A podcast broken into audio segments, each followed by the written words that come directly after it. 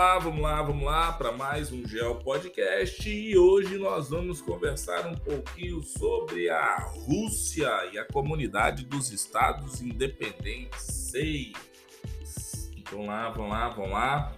Então, olha só, vamos tentar entender aí algumas coisas e eu espero passar esses tópicos aí para vocês de uma forma bem suave para que ajude todo mundo a estar tá estudando, até porque vocês já tem livro aí, tem vídeo no YouTube, tem um monte de coisa, então eu talvez aqui esteja só dando uma pincelada em algumas coisas que eu acho que sejam importantes para que vocês estudem. Até porque nas aulas vocês prestaram bastante atenção dentro da sala de aula eu não vou ficar inventando nada diferente do que está ali no livro. Até porque, se vocês quiserem dar uma pesquisada maior, existem vídeos no YouTube, no TikTok, no Kawaii, em vários lugares aí, tem podcasts também que podem ajudar junto com o meu também. Então, assim, sintam-se à vontade. Você não precisa estudar só é, pelo material que eu indico para vocês. Seria até legal que vocês também procurassem outros materiais, outros professores, para que fique mais rico aí essa troca de ideias. Então, vamos lá. Pois bem, Rússia e Comunidade dos Estados Independentes, Movimento de Fronteiras. Pois bem, como que você vai começar a entender o surgimento do Império Russo até a formação da União das Repúblicas Socialistas Soviéticas? Então vamos lá, vamos tentar fazer uma linha rápida aí. Entre o século XV e o século XVIII, é, a expansão territorial ou o expansionismo territorial é, do povo russo se deu em direção ao leste, é, ultrapassando então os montes Urais. Você sabe que a Rússia tem uma parte da Rússia europeia e uma parte da Rússia, que é a maior parte da extensão territorial, que está na Ásia. Então, ultrapassando os montes Urais e essa vasta área que vai ali na direção da Ásia, que vai até a Sibéria. Então, foi tornando é, o maior país em extensão territorial do planeta Terra, aproximadamente 11 fusos horários diferentes dentro do seu território. Nós aqui no Brasil temos de 3 a 4, dependendo, o volta e tem 3, 4, 3, 4. Então, vamos lá. Olha só, a formação da União das Repúblicas Socialistas Soviéticas. Então, como que isso daí aconteceu? Você tem lá no século XIX, iniciou-se então o processo de industrialização no país e aí esse imperialismo russo começa anexando vários países próximos. Então, a Rússia, diferente de alguns países, principalmente europeus e até mesmo da América, que foram em direção ao continente americano, africano, Oceania, a Rússia se deteve dentro do seu território inicialmente e depois foi fazendo uma situação nas áreas mais próximas, anexando esses países ou essas áreas de influência, né? Então, a formação da União das Repúblicas Socialistas Soviéticas e a expansão da sua fronteira territorial se dá também por isso. Então, já no século XX, é, a partir de grandes problemas sociais que adivinham é, das mudanças geopolíticas no planeta Terra, você tem aí o espaço que ele vai deixando de um país que era feudal ou semi-feudal passa por uma industrialização e desse processo de industrialização passa por Primeira e Segunda Guerra Mundial, levando de camponeses até pessoas que vivem no espaço urbano. Tudo isso se dando, se você for pensar aí, em aproximadamente alguns anos, e que isso aconteceu muito rápido dentro da, da, na área de influência da Rússia. E isso daí também foi criando uma situação muito específica. Então, olha só, quando você tem aí os grandes problemas sociais do século XX que vão chegar também no século XXI, você tem exatamente isso. Quando lá, no modelo feudal ou semi-feudal, os camponeses que viviam de forma miserável, depois grande desconcentração é, regional e também você tem aí é, com o surgimento do império é, que se inicia graves é, problemas, questões ligadas a insurreições populares tal e você tem em 1919 a queda dos czares, tudo isso daí foi o quê? Devido ao grande descontentamento desse modelo feudal ou semi-feudal que existia na Rússia naquele período. Então, você não consegue entender a Rússia do século XXI sem voltar lá no século XVIII para você conseguir entender como que isso daí chegou até o que nós temos hoje.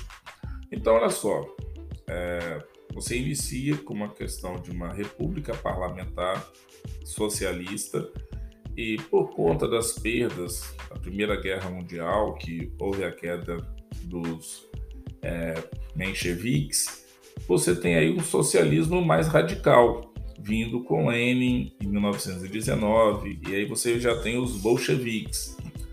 De 1918 até 1921, ocorreram guerras civis internas entre grupos socialistas étnicos com a utilização de forças armadas, e isso daí foi a partir disso daí que a população russa foi se formando. Então, em 1922, cria-se então a União das Repúblicas Socialistas Soviéticas, abrangendo vários países, né? E aí você pode procurar mapas né, desse período de 1922 para você entender o tamanho da União das Repúblicas Socialistas Soviéticas, porque ali é uma grande federação de estados independentes, mas girando em torno da Rússia. Então olha só, como que era a economia soviética então nisso daí? Eles passaram um capitalismo para o socialismo. Então, em 1917 começou a estatização da economia. A economia começa a passar para a mão do Estado. Então você tem aí monopartidarismo, quer dizer, apenas um partido mandando. E o Estado, do ponto de vista de quem olhava de fora, ditatorial. Os russos eles estavam pura e simplesmente organizando seu território. Como era o desenvolvimento econômico da Rússia? A economia centralizada, é, voltada sempre para o seu mercado interno. Vou só fazer um recorte agora. A Rússia está passando por um período de guerra com a Ucrânia. Todas as empresas que existiam dentro da Rússia e que deixaram de operar dentro da Rússia mudaram de nome. Eu estava conversando com um brother meu que falou: Cara, é, o McDonald's mudou lá na Rússia, agora é um outro nome e tal, mas vende-se os mesmos produtos.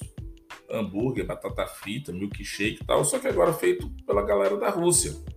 Não vou entrar aqui no, no detalhe se isso é bom, se é ruim e tal. São coisas para vocês estarem pesquisando e ver o que, que vai acontecer aí. Então, quer dizer, do ponto de vista da Rússia ou do povo russo, eles não estão sentindo falta de não ter McDonald's, Bob's, Burger King dentro do seu território. Por simplesmente eles substituíram toda a mão de obra, as empresas estão funcionando e vamos sentar o sarrafo.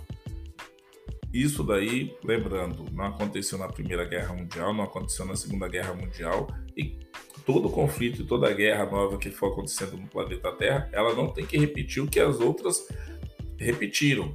Vão ser conflitos dentro de novos patamares e de novas realidades. Daqui a, sei lá, 500 anos, alguém pode estar escutando esse podcast e falar o seguinte: caracoles, lá que começou aquele tipo de conflito que nós estamos passando por ele até hoje. Então, só o futuro vai poder responder isso daí. Então vamos lá. Economia centralizada, voltada internamente. Então, entre 1928 e 1940, o crescimento da industrialização ocorreu. Só que lembra, a Segunda Guerra Mundial termina em 1945. A industrialização da Rússia vai de 1928 até 1940. Oh! Esse crescimento industrial aconteceu enquanto estava rolando a Primeira e Segunda Guerra Mundial? Exatamente. Após a Segunda Guerra Mundial, é, a União das Repúblicas Socialistas Soviéticas consegue disputar o BIP, é, a bipolarização existente no planeta Terra. De um lado, Estados Unidos da América do Norte, do outro lado, a União das Repúblicas Socialistas Soviéticas. E aí começa um período denominado de Guerra Fria, Sempre gosto de falar isso com meus estudantes. O que, que é isso, Carlos? Guerra fria, a galera ficava jogando gelo em cima do outro, água gelada? Não, não é isso. A guerra acontecia num território, geralmente fora do envolvimento dessas duas potências, Estados Unidos e Rússia nunca dispararam uma bala sequer um contra o outro, mas eles municiavam áreas específicas do planeta Terra que eles tinham interesse geopolítico e armava o lado A, o lado B com as suas armas, às vezes davam treinamento, investia e tudo mais, e fazia o quê? Com que essas áreas específicas do planeta Terra, os povos daqueles países entrassem em guerra. Entendeu? Então é um pouco por aí. Vamos lá.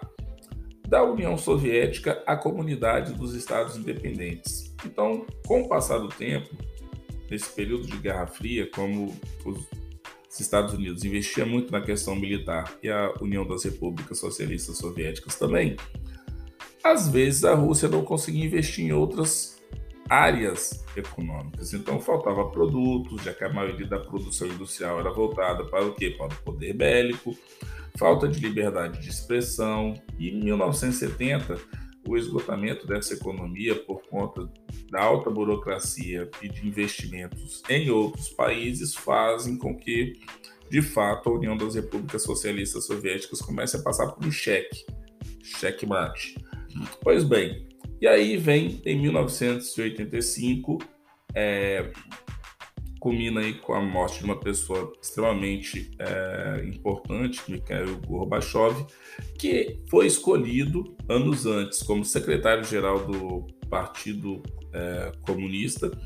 E ele faz o quê? Ele começa a observar que a economia estava estagnada numa crise e houve então o início de reformas baseadas na glasnost e na perestroika. Então essa era Gorbachev durou até mais ou menos 1985, tem exatamente isso. E se eu bem não me engano, foi em 1989, com a queda do Muro de Berlim, que aí você tem a necessidade de fato dessa abertura. Então, a glasnost significa o quê? Transparência. E essa transparência seria onde? Nas reformas políticas, com a abertura política, com a necessidade de multipartidarismo tal. Isso daí lá na década de 80. Não significa que isso aconteceu de fato Olha como é que é a questão política da Rússia hoje, né, no século XXI. E também tinha a perestroika. Peraí, Carlos, o que, que significa perestroika? Era a reestruturação. Que reestruturação? Reformas econômicas, fim do planejamento central, tentando colocar uma economia de mercado, o que a China conseguiu fazer com as suas zonas econômicas especiais. Quer dizer, está com o pé no socialismo, mas tem áreas dentro do seu território que são essas zonas econômicas especiais que tem toda uma, uma, uma vibe de produção é, voltada para o capitalismo. Então, quer dizer, meu regime político é socialista, mas o meu é, patamar econômico é capitalista. E olha aí, eu consigo ganhar dos dois lados. Então vamos lá, mas claro que se você quiser, tem também críticas. Então eu tô aqui dando meu ponto de vista e você não é obrigado a concordar, não. Só tô dando aqui uma luz e vamos que vamos. Pois bem, quais foram então os impactos dessas reformas? Porque estamos falando só de reformas dentro do espaço, e ninguém está falando do que está acontecendo na América, na Europa, na África, na própria Ásia e até mesmo na Oceania. Então vamos lá. Ocorreram, claro, é, contestações por cima disso daí. A independência de países socialistas, do leste europeu principalmente, uma outra reforma que aconteceu em 1991, é, fim do regime socialista e a integração ao capitalismo de algumas dessas áreas, além da independência política de algumas dessas áreas, movimentos de grupos é, conservadores é, que desejavam impedir as reformas, houve tentativa de golpe, mas não obteve sucesso. Então, é, os ultras saíram, no caso dos vencedores, então volta de novo a restabelecer aquele patamar antes das reformas que Gorbachev é, gostaria de ter implementado, mas já tinha também existido o quê? Um avanço em várias áreas que não davam mais para ter retrocesso. Então, de fato, cria-se a Comunidade dos Estados Independentes, 1991, com Rússia, Ucrânia e Belarus. Peraí, Carlos, mas a Rússia e a Ucrânia não estão em guerra hoje, nesse exato momento? Sim, mas naquela época, em 1991, formalizaram a criação de um esquema que foi iniciado lá na época de Gorbachev e que tinha como pano de fundo pensar uma outra união das repúblicas socialistas soviéticas. Então aí, Rússia, Ucrânia e Belarus começam a fazer isso daí. Após isso daí, 15 novos países se tornam independentes e sendo que 12 desses passaram a formar parte da comunidade dos, dos é, estados independentes. Então, como é que era essa comunidade dos estados independentes? Era uma organização supranacional onde são feitas reuniões para o desenvolvimento de políticas é, econômicas regionais. E como seria então essa área territorial, população, os povos? Então vamos lá, vamos tentar entender isso daí. Abrange, no caso, dois continentes. Lembra que eu falei com vocês que tem a Rússia, parte europeia, e a Rússia, parte asiática, sem contar outros países que estão no lado A e no lado B. Então, olha só, variedade étnico-culturais, vários povos diferentes, aproximadamente 284 milhões de habitantes, quase 4% da população do planeta Terra. Então, a Rússia é o país mais extenso e populacional da comunidade dos Estados Independentes, então tem a maior população. E podemos é, observar a distribuição quando você olha no mapa, né? E aí Onde que estão isso aí? As grandes concentrações populacionais estão na parte europeia. Então, quando você vai falar é, dos. É, não só abrange dois continentes, mas a maior parte da população está é, no lado europeu. Então, como nós poderíamos tentar traçar um mosaico de povos? Algo em torno de 112 idiomas é, divididos em vários dialetos locais, a grande maioria da população, algo em torno de 75%, são eslavos.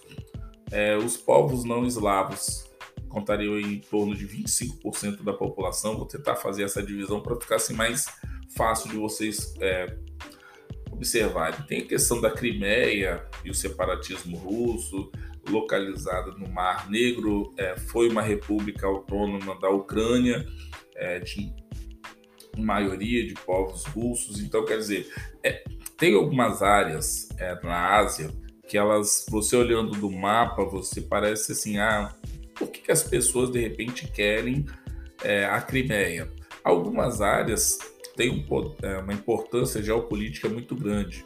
Podem estar em áreas perto de recursos naturais, pode estar em áreas próximas a mares, oceanos, continentes países. Então, sim, isso daí podem ser áreas onde você pode passar gasodutos, onde você pode ter recursos minerais. Então, sim, algumas áreas nós olhamos, pô, porque de repente tal país é tão pequenininho aquilo ali, deixa o país deixar aquilo ali para outra população, não tem problema.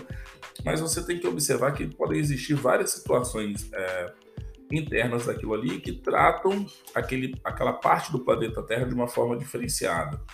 Então, em, 19, é, desculpa, em 2014, movimentos separatistas, 97% favorável à anexação da Rússia, e assim foi feito. É, apesar de não é, ser aceito pela Ucrânia e por outros países, a Crimeia acabou é, voltando para a Rússia e dando acesso à Rússia para o mar Mediterrâneo. Olha aí, então quando você vê um país tentando pegar uma área específica do planeta Terra, pode ter certeza que tem um pano de fundo por trás. Pois bem, uma área de desigualdades econômicas e sociais. Então, olha só, quais são as características aí que poderiam ter essa situação? Questões é, econômicas da comunidade dos Estados independentes com uma realidade muito diferente entre os países. Então, olha só, a Rússia acaba sendo mais povoado e tem uma economia mais industrializada a economia dos países da comunidade são muito dependentes da industrialização russa. O potencial energético e mineral também dependem dessas jazidas e as indústrias e os centros populacionais estão espalhados ao longo do território. Então você não tem uma situação da população estar de forma homogênea numa área só.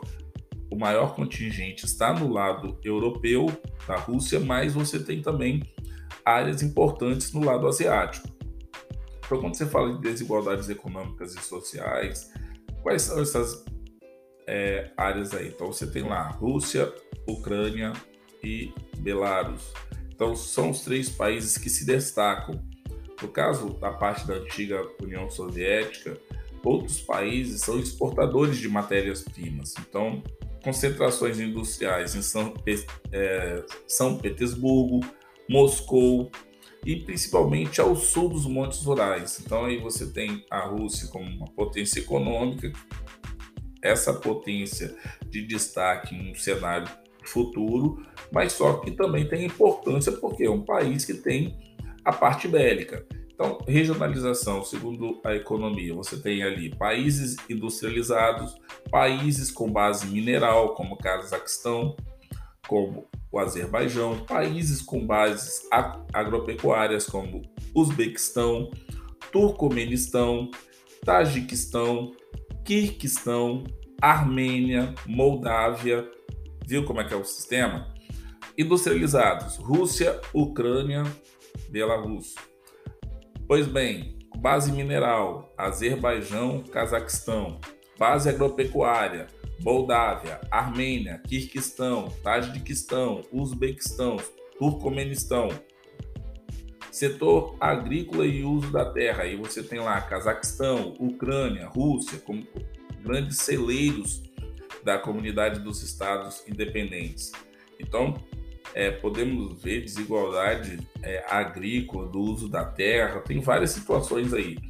Desigualdades sociais, vamos pensar aí, ó. Exceções seriam Cazaquistão e Azerbaijão. Demais países têm sufixo de estão, no caso relacionado com lugar. São países com menores índices de qualidade de vida. Então, olha só, é, maiores taxas de mortalidade, algo em torno de 20%, os demais países têm 10%. Então, essa é, classificação entre os países é, da SEI é, acabam criando um problema. Então, quando você começa a falar, por exemplo, da Rússia, que é de uma superpotência no passado, é, para um país emergente hoje, junto de repente com o Brasil, África do Sul, Índia, China. Peraí, mas como isso daí? Então vamos lá, olha só perde a hegemonia em 1991 com a desintegração da União das Repúblicas Socialistas Soviéticas e a passagem para a Comunidade dos Estados Independentes.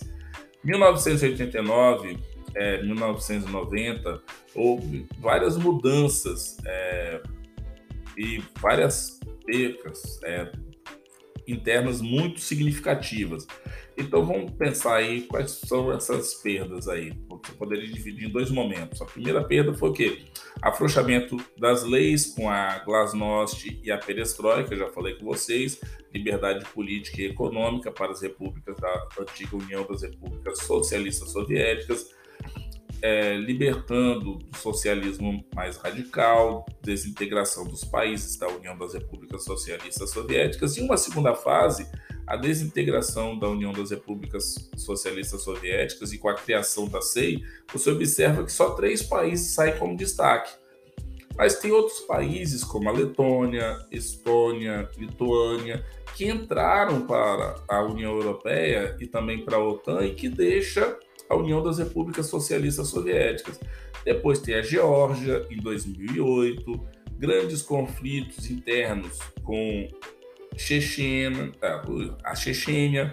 Você tem aí é, da questão, é, uma série de situações que acontecem dentro do território da Rússia e possivelmente, talvez nem todos eles tenham entrado no material, quer dizer, que causaram é, instabilidades internas. Você imagina um país que se coloca dentro de uma cortina de ferro, tem a possibilidade de abertura e depois volta para uma situação de um regime de novo de linha dura. Isso daí, claro, criaram problemas internos e nem todo mundo da população aceitou isso daí, até porque nós já estamos no século XXI. As pessoas querem pensar por si só. Então, olha só, a economia do século XXI faz com que o socialismo e parte também do capitalismo, você vê aí é, a parte industrial da Rússia sucateada, perda é, do poder de Moscou, dificuldades que a Rússia passa do ponto de vista internacional. Moscou ainda é um centro econômico assim, é, se distanciam do centro. É, você vai tendo aí um, outras áreas tentando surgir como centro de gravidade. É, sabe que a Rússia é rica em recursos minerais e naturais, então isso daí acaba. É, você tem entre 1945 e 1989 um período mais é, crítico, é, chamado de Guerra Fria, também que você vê aí que o poder bélico e aeroespacial que era disputado entre é, essa bipolarização entre Estados Unidos da América do Norte de um lado, do outro lado a União das Repúblicas Socialistas Soviéticas, não acontecia só no plano bélico, ia também para a parte de esporte. Então, assim, sempre quando existia Copa do Mundo, Olimpíada, é, Olimpíada de Inverno, você via disputa entre os países capitalistas e socialistas sendo travado dentro das quadras. Então era praticamente como se fossem é, espaços também de guerra. Então, grandes centros de pesquisa como Moscou, São Petersburgo, isso daí foi fazendo com que a Rússia tivesse que, dentro desse período de estar se reestruturando, refazer um outro percurso. Então, a Rússia faz uso de estratégicas, desculpa, de estratégias políticas é, para a questão da é, energia, então maior reserva de hidrocarboneto, é, influenciam e intimidam a região com sanções e com bloqueios, como está acontecendo agora na guerra entre a Rússia e a Ucrânia, por conta da questão da OTAN, está avançando em direção ao seu território, fazendo assim a Europa buscar outros parceiros, levar é, esses recursos, então, através da Ucrânia. Então, você tem aí uma série de situações acontecendo e fecha com a dependência da Europa e da União Europeia é, com relação ao gás natural russo. Então, você tem aí uma crise na Crimeia em 2014. E aí seria legal você dar uma pesquisada também. Sanções que a Europa faz à Rússia, né? Com corte de fornecimento de gás e tudo mais. Então, 2014, 22% da matriz energética da Europa em gás natural é proveniente da área da Rússia.